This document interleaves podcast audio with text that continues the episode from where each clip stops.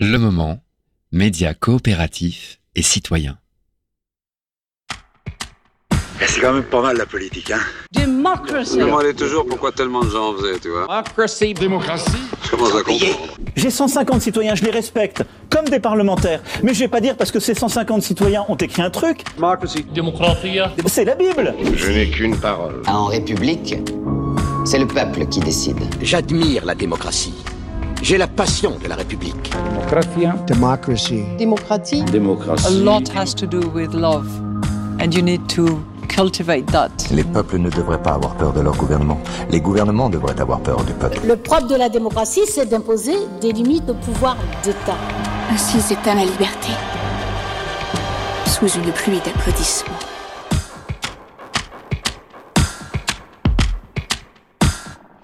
Bienvenue pour ce nouvel épisode du Moment démocratique. Nous parlons ensemble de démocratie, comme notre nom l'indique, par l'actu, par un retour au sens des mots et à la pédagogie, et via des débats enflammés mais raisonnés avec des invités triés sur le volet. Le Moment démocratique est un podcast propulsé, comme on dit, par le média citoyen Le Moment et pensé par À nous la démocratie et l'Institut Rousseau, avec la participation aujourd'hui de Marinette Valiergue et de Serge Olivier d'À nous la démocratie, d'Élie de Montetti de l'Institut Rousseau et de Julien Roiran d'Agora Lab et animateur du groupe Les Apérocrates. Alors Julien, aujourd'hui on parle de quoi? Gros morceau aujourd'hui. On se demande tout simplement si la démocratie peut sauver le monde de la catastrophe climatique. Alors oui, peut-être que j'en fais un peu des caisses, mais euh, en gros, on va explorer les réponses démocratiques aux défis écologiques. Tout le monde a en tête la Convention citoyenne sur le, le climat, son demi-échec ou sa semi-victoire selon le degré d'optimisme qu'on a. On se rappelle aussi de la campagne citoyenne L'affaire du siècle, qui a rassemblé plus de 2 millions de signatures pour finalement faire condamner l'État français pour l'insuffisance de son action sur le climat.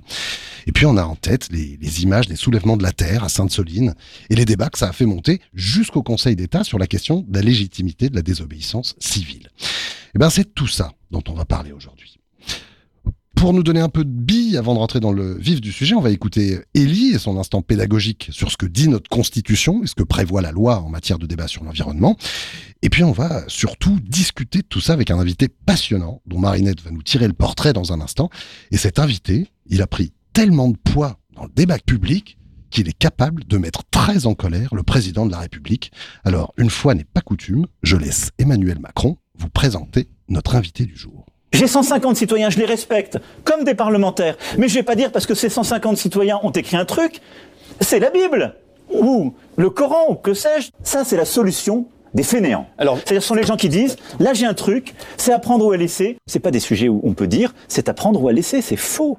Je suis vraiment très en colère contre des activistes qui m'ont aidé au début et qui disent maintenant, faudrait Alors, tout prendre. pensez justement, on pense qui on sait tout ce qui On c'est. pense à Cyril Dion. Personne n'a autant fait que nous depuis trois ans. Personne. Eh bien, nous, on est très heureux d'avoir cet euh, activiste fainéant et déloyal dans le moment démocratique. Le son que vous venez d'entendre, il date de décembre 2020. C'était en direct sur Brut au moment de l'atterrissage des propositions de la Convention citoyenne pour le climat. Bonjour Cyril Dion. Il est derrière nous, il est derrière vous, ce- cet étrange moment démocratique? Il est à la fois derrière et devant, hein, parce que malheureusement, on a l'impression de le revivre tout le temps pour d'autres sujets. Alors pour vous présenter un peu plus en détail Cyril, c'est Marinette qui va vous dresser le portrait aujourd'hui. Marinette, c'est à toi. Bonjour Cyril Dion, merci d'avoir accepté notre invitation. Par où commencer pour faire ce portrait? Vous êtes poète et écrivain, vous êtes réalisateur du documentaire Demain, véritable succès en salle en 2015 qui raconte l'aventure écologique sous un homme concret et joyeux, et nous on aime bien ça, à partir d'expériences menées un peu partout dans le monde. Vous êtes donc aussi militant écologiste et cofondateur du mouvement des colibris. Vous avez mille casquettes, mais j'en retiendrai une aujourd'hui, votre engagement pour la démocratie.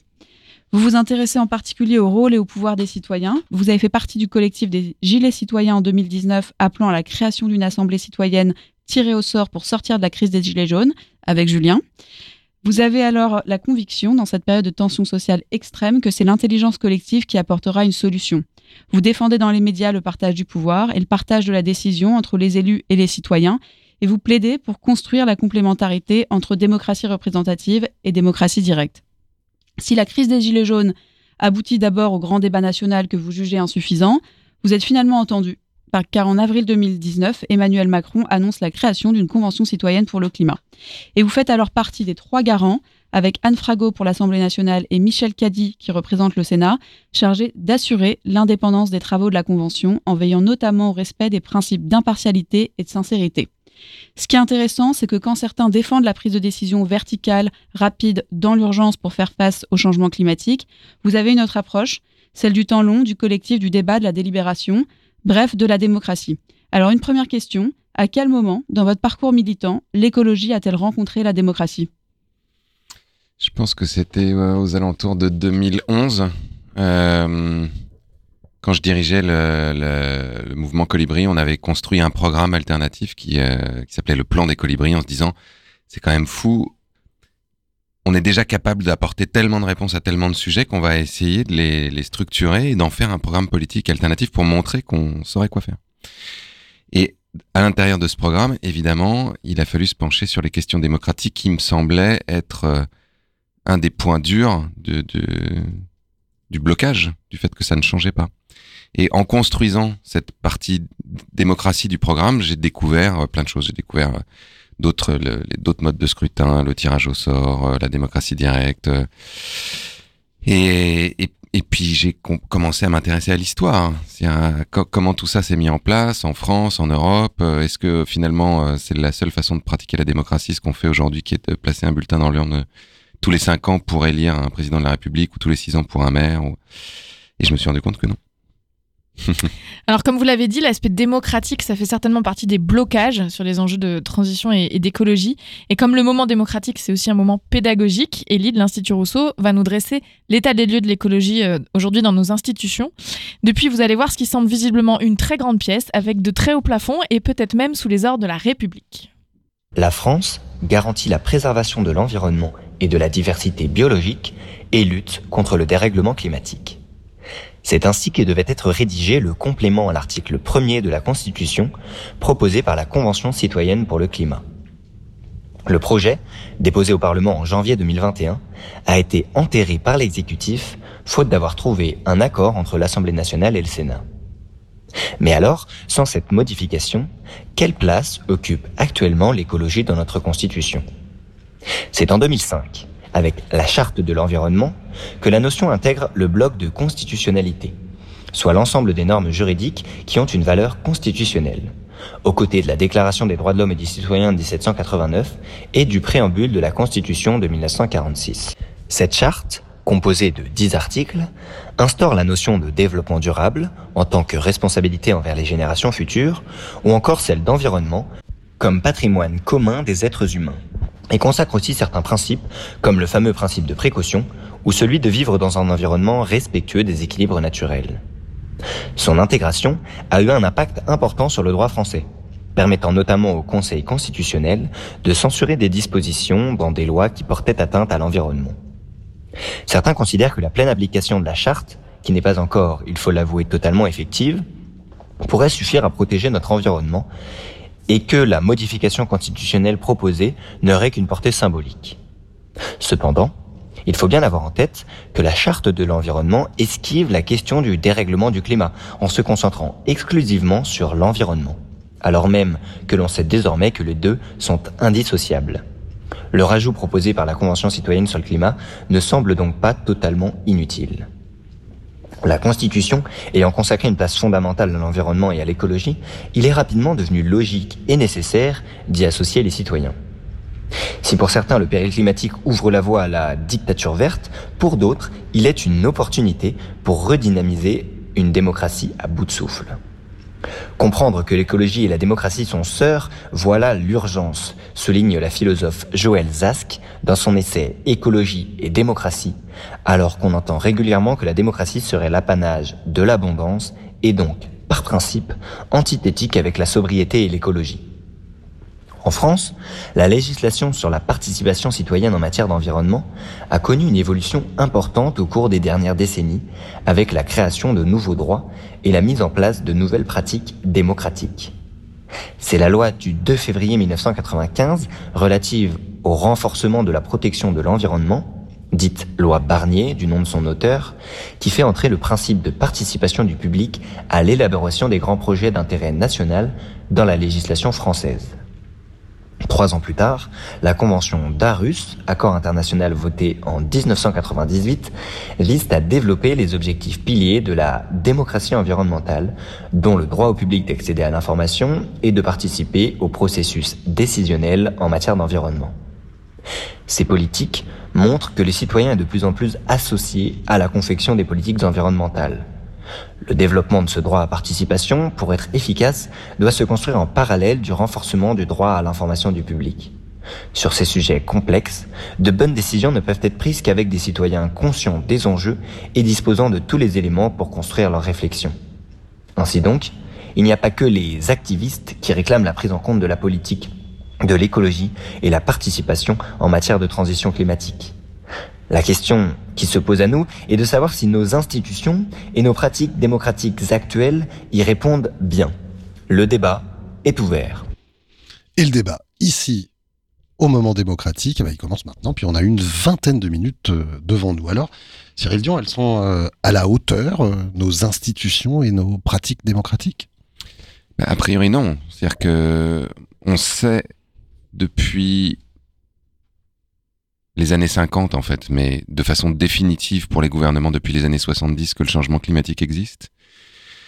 On sait les conséquences que ça va avoir et théoriquement, dans un, des institutions qui fonctionnent bien, on devrait être capable d'y apporter une réponse, et une réponse d'intérêt général.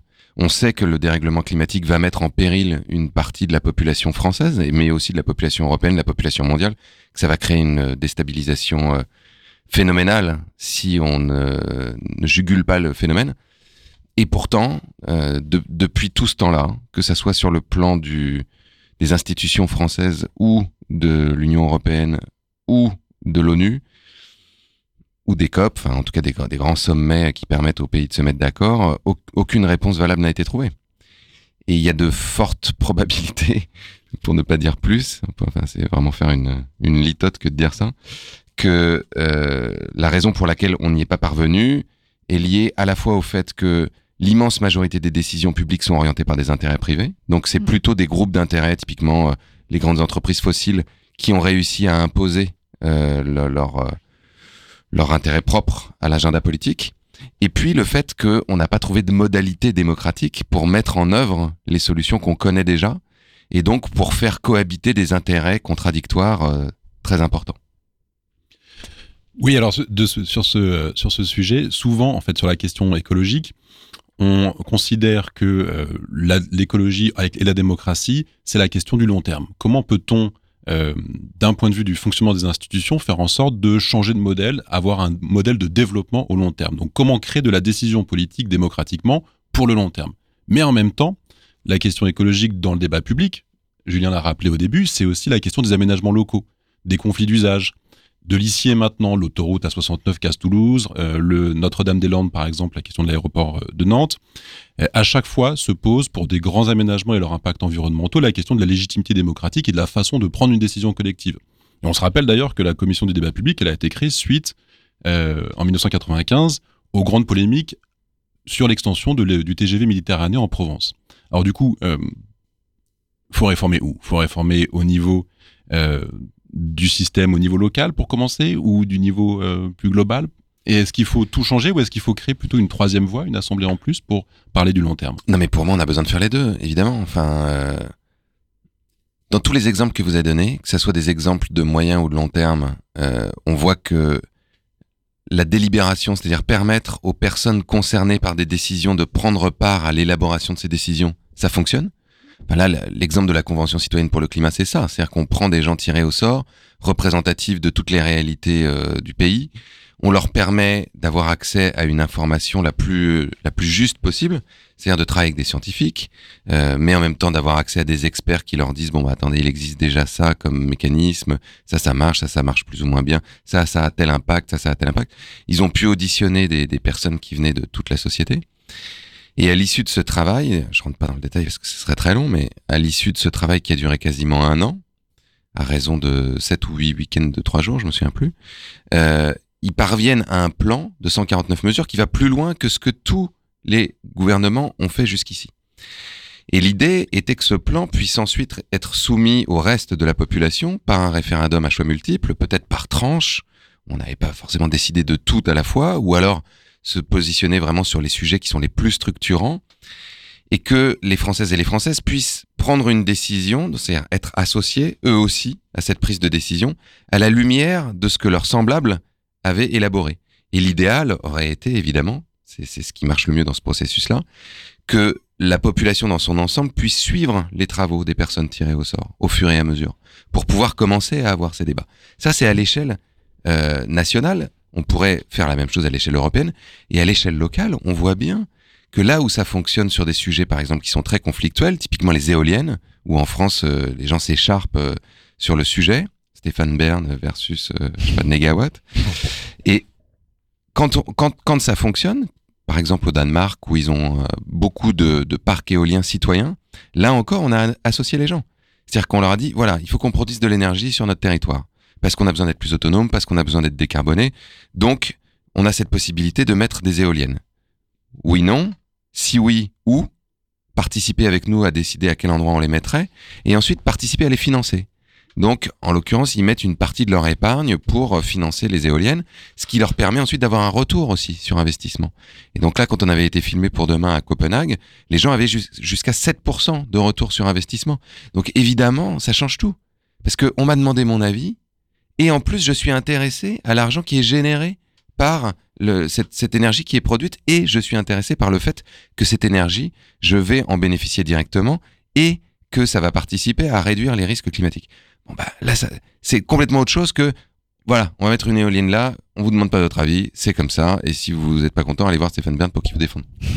Et c'est vraiment intéressant parce qu'en France, par exemple, sur le, premier euh, parc euh, éolien offshore euh, au large de Saint-Nazaire, qui a une vraie campagne de vraie co-construction avec toutes les parties prenantes et les pêcheurs et les, et les riverains, etc., bah, il n'y a pas eu de recours sur ce projet et c'est un des premiers projets qui est sorti. Et donc ça montre quand même que quand on prend le temps de descendre un peu de sa tour et d'aller euh, juste parler, euh, expliquer et prendre en compte les avis de chacun, en fait, on arrive à faire ces projets de transition. Julien, tu voulais réagir?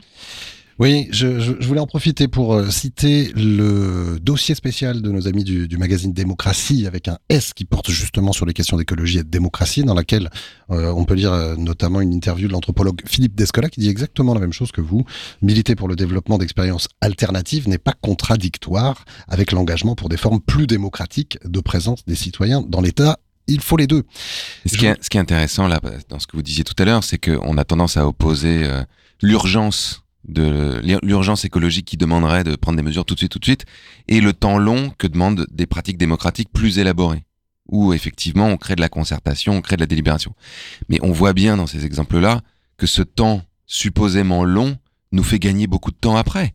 Là, ça fait 40 ans qu'on ne fait rien, justement parce que on n'est pas capable de trancher. Et, et que dès qu'un responsable politique essaye de, de faire comme d'habitude, c'est-à-dire, euh, bon, j'ai été élu, donc je vais faire ça et personne ne, ne, va rien dire.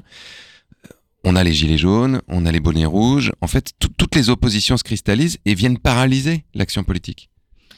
Et juste pour finir là-dessus, ce, ce, qui est intéressant, c'est que, en fait, on vit dans un monde qui euh, libéral qui parle d'investissement et en fait ce temps-là est un investissement aussi euh, pour éviter les retournements de situation. En fait, à partir du moment où on a une décision concertée, elle est stable, elle est en général plus stable dans le temps mmh. aussi, euh, et donc elle permet de perdurer la concertation, la délibération, on, a les, on a les outils, mais vous l'avez dit à l'instant, à la fin, il faut trancher, il faut décider. Je voudrais vous, vous rappeler un, souvenir, je sais pas si vous vous rappelez de, de tous les, les, membres de, la convention. Et il y en a une qu'on a reçue récemment dans les apérocrates qui s'appelle Agnès Catoire. Mhm. Et euh, Agnès, je lui ai demandé quel était son souvenir marquant de la Convention citoyenne sur le climat. Et vous allez voir, ça fait tout à fait le lien avec cette question de la décision. On écoute Agnès. Euh, moi, mon moment fort, c'est un moment euh, hyper décevant. C'est quand on a voté euh, quelle proposition on allait soumettre euh, à référendum. Et ça a été une grosse euh, claque, la deuxième, quand en fait la plupart des citoyens ont voté contre le, le, passage par la voie référendaire de nos propositions, alors qu'en fait, je pense qu'elles devaient toutes passer par la voie référendaire et que c'était pour ça qu'on était là. On était juste là pour finalement euh, amorcer les, travaux et les soumettre à tous les citoyens. Agnès, en fait, elle a eu l'impression que les citoyens sont un peu comportés, elle le disait, comme des, des politiques, en n'ayant pas confiance dans l'outil référendaire. Alors c'est tout à fait dans l'air du temps, cette question du, du référendum. Vous y croyez, vous, au référendum? Et sous quelle forme à l'issue d'un processus délibératif tel que celui de la Convention citoyenne? Moi, j'ai eu la même réaction qu'Agnès, c'est-à-dire que je me souviens, on était avec Mathilde Dimer et on, on, a, on a pleuré à ce moment-là. Et on, le, voit d'ailleurs dans le, on le voit dans, le reportage. Dans le reportage, non, dans le documentaire, même Convention citoyenne, démocratie en construction. Ouais. C'est bien ça de Naruna Kaplan de Macedo qu'on peut voir donc sur les films d'ici. Arte, ouais. Enfin, qui était passé sur Arte, mais... Et, euh, et on a eu cette conversation avec une partie des... De, des... C'est-à-dire qu'une fois qu'ils avaient voté, moi, en tant que garant, je pouvais parler avec eux, puisque le vote était fait. Parce qu'avant, j'avais pas le droit. Et je leur disais, c'est très, c'est, c'est très choquant pour nous, parce que vous vous comportez comme des élus. C'est-à-dire que vous avez, vous avez, vous êtes parti du principe que euh, les, les Françaises et les Françaises qui sont pas là n'ont pas été formés, donc qui vont pas être capables de prendre une bonne décision. Alors que vous, vous êtes formés. Et en fait, je leur disais, quand on a discuté avec là, quand moi, quand j'ai proposé ce, cette, initiative à Emmanuel Macron et qu'on a discuté ensuite avec des hauts fonctionnaires, avec des élus, ils avaient exactement le même discours sur vous, en disant mais ils sont pas capables, ils sont pas formés. Nous, on est formés. Nous, c'est notre boulot. Nous, on peut le faire. Et je leur disais, c'est vraiment incroyablement dommage que vous ayez pas fait confiance jusqu'au bout, comme nous, on vous a fait confiance. Et, euh, et ça les a beaucoup frappés pour certains. Ils disaient, ah ouais, j'avoue, j'avais pas pensé. Et oui, moi j'y crois. Euh, à partir du moment où on se donne les bonnes conditions pour le faire. Moi, je crois beaucoup à ce qui a été élaboré, par exemple, euh, par Terra Nova, là, qui, est, qui un référendum d'initiative citoyenne délibératif, c'est-à-dire il y a le processus de référendum d'initiative citoyenne, comme ce qui ressemble à la Suisse, où un, une, un pourcentage du corps électoral qui doit être défini est capable de déclencher une votation sur un sujet. Et cette votation fait d'abord l'objet d'une délibération par une assemblée tirée au sort.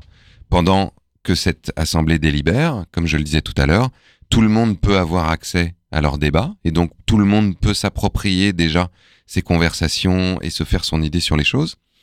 Et à l'issue de ça, euh, l'Assemblée citoyenne tirée au sort formule des propositions qui, elles, sont soumises à référendum. C'est ce qui a très bien fonctionné, par exemple, en Irlande, qui était les, les l'initiative qui nous a beaucoup inspiré pour la Convention citoyenne pour le climat, que moi j'avais filmé, enfin dont on avait entendu parler dans Demain euh, à travers David Van Rybroek, euh, et qui a permis à l'Irlande d'inscrire dans sa constitution le droit à l'avortement et le mariage pour tous, dans un contexte où euh, l'Irlande très catholique était euh, très très divisée, très, très, très fracturée par rapport à tout ça.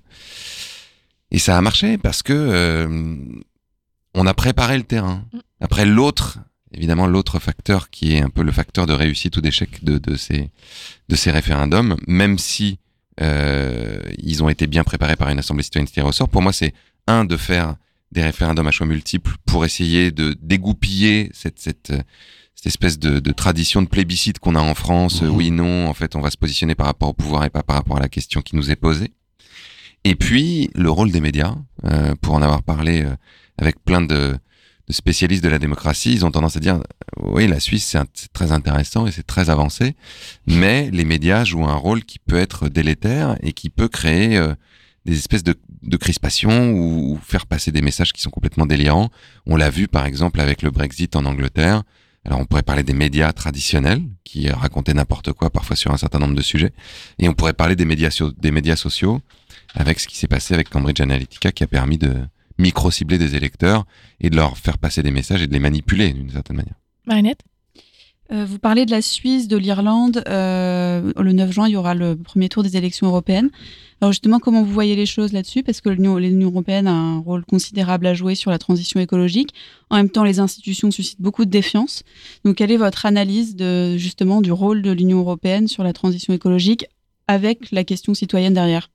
Moi, je pense qu'on a besoin d'un principe de subsidiarité fort, c'est-à-dire tout ce qu'on peut faire à, au plus petit échelon, c'est-à-dire tout ce qu'on peut faire localement. C'est très important pour moi que les élus euh, et, les, et les populations aient la possibilité d'en décider.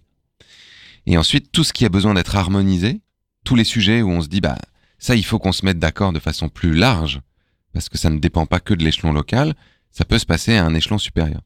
Donc, pour moi, l'Union européenne n'a pas vocation à se substituer aux États ou même aux territoires sur tout un tas de sujets, mais a vocation à harmoniser et à, faire en sorte qu'on puisse se mettre d'accord entre, entre pays, par exemple, sur des grandes orientations économiques, puisqu'on voit bien que les, entreprises, typiquement en France, et même les États, hein, pour avoir cette conversation, euh, typiquement avec Emmanuel Macron, quand on lui disait euh, il faut faire quelque chose pour taxer le kérosène des avions, il disait si je le fais en France, ça sert à rien puisqu'ils vont aller faire le plein euh, en Suisse, et ça va juste avoir un, impact délétère sur l'économie de mon pays. Donc là, on voit bien qu'il y a une forme d'harmonisation à avoir. C'est-à-dire que si on taxe le, le, carburant qui est disponible dans tous ces pays, il faut le taxer dans tous les pays. de la même façon, pour l'utilisation des, des, produits phytosanitaires, si on veut les interdire, c'est pareil, il faut les interdire partout. Parce que sinon, on les interdit en France et on les importe simplement d'Allemagne. Bon. Donc, pour moi, c'est indispensable que l'Union européenne puisse jouer ce rôle-là, mais ça me paraît aussi indispensable que l'Union européenne mette en place des mécanismes qui associent les citoyennes et les citoyens européens aux prises de décision et qui n'apparaissent pas, comme c'est le cas aujourd'hui et depuis très longtemps, comme une sorte d'entité bureaucratique froide euh, sur laquelle on n'a absolument pas prise et qui nourrit une forme de populisme dans, dans tout un tas de pays européens. Serge? Alors, elle pourrait garantir cette Union européenne, l'exemple que vous avez cité à Copenhague de la production énergétique avec des éoliennes, où en fait, au Danemark, si je vous suis bien, on a créé des communs. Mhm. pour utiliser ce terme donc euh, dont on va parler maintenant. Euh, les communs, c'est une idée pour le renouveau démocratique qui est portée notamment par le mouvement écologiste ou par des écologistes. L'idée d'une démocratie des communs, qui part de l'idée donc que c'est l'autonomisation de la technique, de l'économie, du social et euh, de la crise de la, et de l'écologie, chacun dans son couloir de nage, qui crée la crise écologique. Qui en fait, il faut tout traiter de front, c'est-à-dire le financement, la rentabilité, la, gouvernance, la question écologique, la question énergétique et technique. Alors, euh, Gaël Giraud, par exemple, et d'autres économistes disent qu'il faut carrément créer des communs sur le travail, sur la terre, sur la monnaie, et qui doivent, qui doivent être gérés donc suivant des méthodes délibératives nouvelles et pas seulement les nationaliser avec une bonne vieille vision étatiste. Alors, le commun, donc, ça désigne pas seulement la réappropriation d'un bien, mais aussi euh, surtout un renouveau de l'exercice démocratique. Est-ce que ça vous inspire, ça, du coup? Oui, bien sûr. Moi, ça fait euh, 15 ans que j'entends parler de l'économie des communs et euh, donc on pourrait parler de démocratie des communs, mais fondamentalement, ce qui est intéressant euh, et un peu désespérant à la fois, c'est de se dire que c'est juste comme ça qu'une démocratie devrait fonctionner. C'est-à-dire qu'on est juste en train de parler du fait que euh, nous, citoyennes et citoyens de pays, de continents, on devrait avoir notre mot à dire sur la création monétaire, sur les mécanismes économiques, sur les lois du travail. Bah oui, enfin toute modalité démocratique qui se respecte devrait permettre à des gens qui sont impactés par une décision de pouvoir y prendre part, tout simplement. Et, sur le sur le volet économique, on voit bien que c'est un peu le le cœur du problème, c'est-à-dire qu'aujourd'hui l'économie et, c'est ce que je disais tout à l'heure et particulièrement l'élite économique, les 10% les plus riches ont beaucoup plus d'influence sur les décisions publiques que le démos, que la population. Donc là, c'est juste une façon de modéliser et de, remettre des mots sur le fait qu'il faut reprendre le pouvoir à tous ces endroits-là.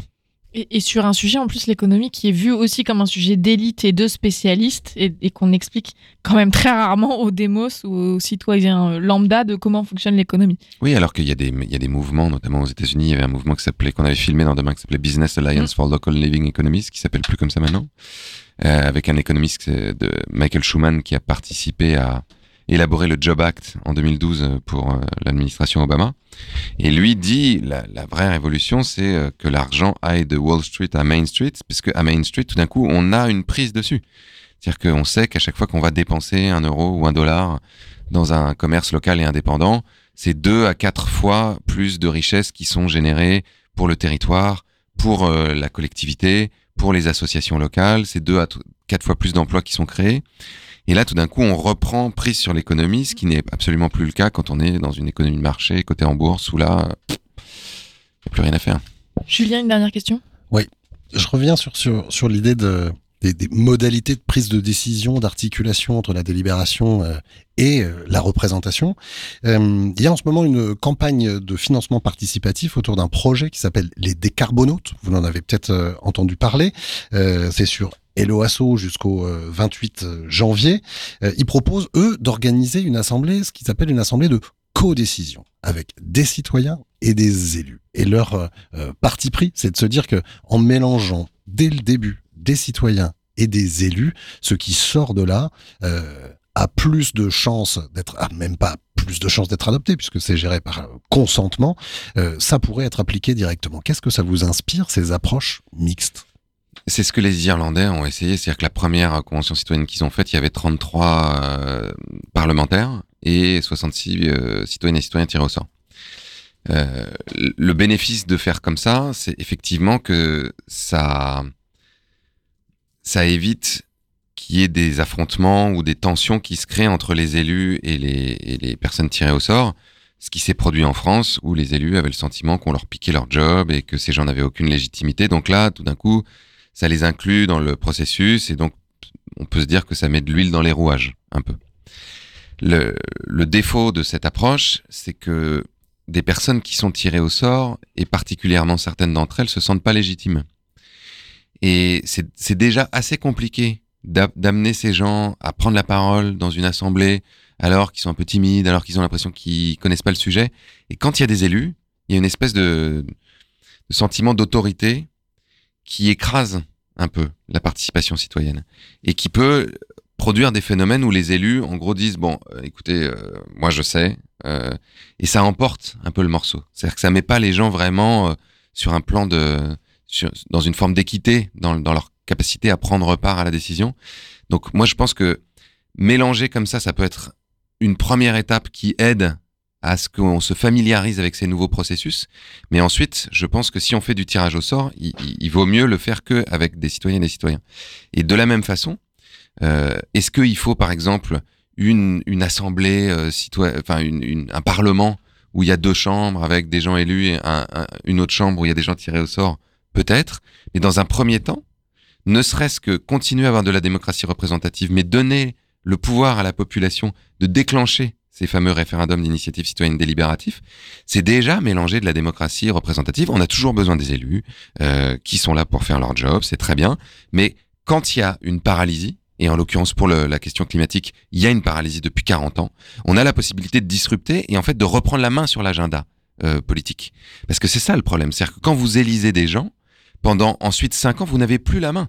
Et ce que peuvent faire les associations, c'est simplement se caler sur l'agenda parlementaire et dire bon bah là il y a une loi qui va être votée à ce moment-là. On peut essayer de faire du lobbying d'intérêt général, comme ce que fait Bloom par exemple au Parlement européen, et de faire pression pour que cette loi ou ne soit pas votée ou soit modifiée. Mais c'est tout ce qu'on peut faire.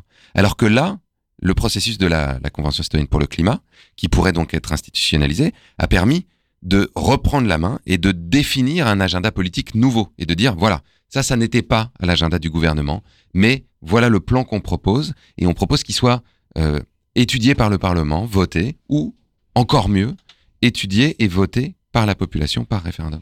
C'est limpide, vous proposez, Cyril Dion, pour commencer euh, cette idée de RIC délibératif, le référendum d'initiative citoyenne délibératif. Alors nous, pour finir le moment démocratique, vous allez le découvrir, il y a un billet d'amour, et c'est le billet d'amour de Fanny Bénard, d'Anou la démocratie. Alors je tiens à commencer par un petit disclaimer, comme on dit, puisque mon cerveau fatigué ne réussissait pas à coucher de ce billet et Julien m'a bien aidé pour le terminer. Alors merci Julien, parce que oui, je crois que c'est en coopérant que nous réussirons. Ceci est donc un billet d'amour à nos écosystèmes. J'aurais pu dire à la nature, à l'environnement ou encore au climat, mais je crois que j'aimerais que nous arrêtions de nous séparer, nous humains, du reste du monde. Et que nous arrêtions de le dominer aussi, ou en tout cas de tenter de le dominer.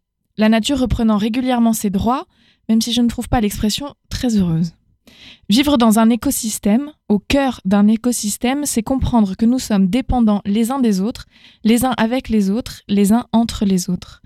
Vivre dans un écosystème, c'est comprendre qu'essayer de dominer celui ou celle ou ce qui n'a pas de genre d'à côté n'entraînera forcément qu'un déséquilibre et que ce déséquilibre n'entraînera que la destruction d'une partie, voire de tout l'écosystème.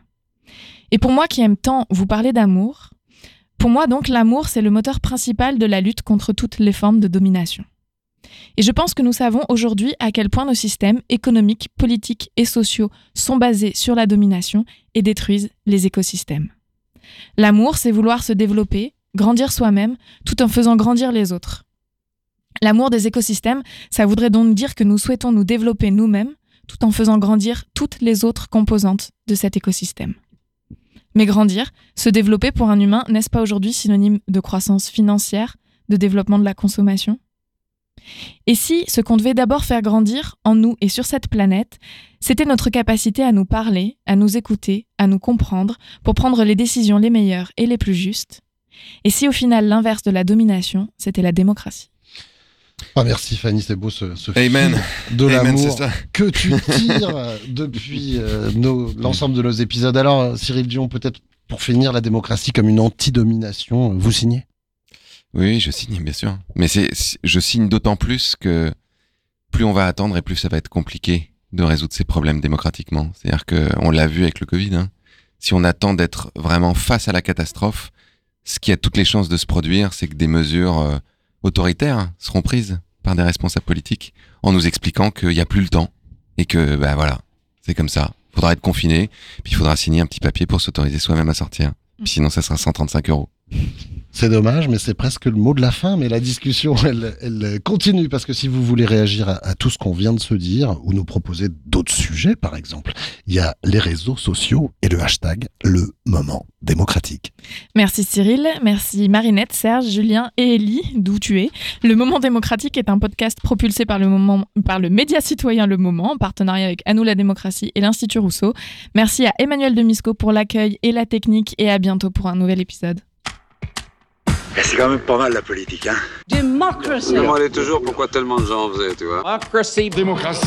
Je commence à comprendre. J'ai 150 citoyens, je les respecte, comme des parlementaires. Mais je vais pas dire parce que ces 150 citoyens ont écrit un truc.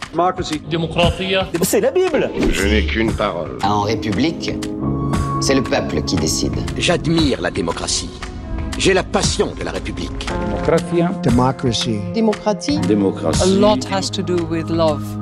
And you need to cultivate that. Les peuples ne devraient pas avoir peur de leur gouvernement. Les gouvernements devraient avoir peur du peuple. Le propre de la démocratie, c'est d'imposer des limites au pouvoir d'État. Ainsi s'éteint la liberté. Sous une pluie d'applaudissements.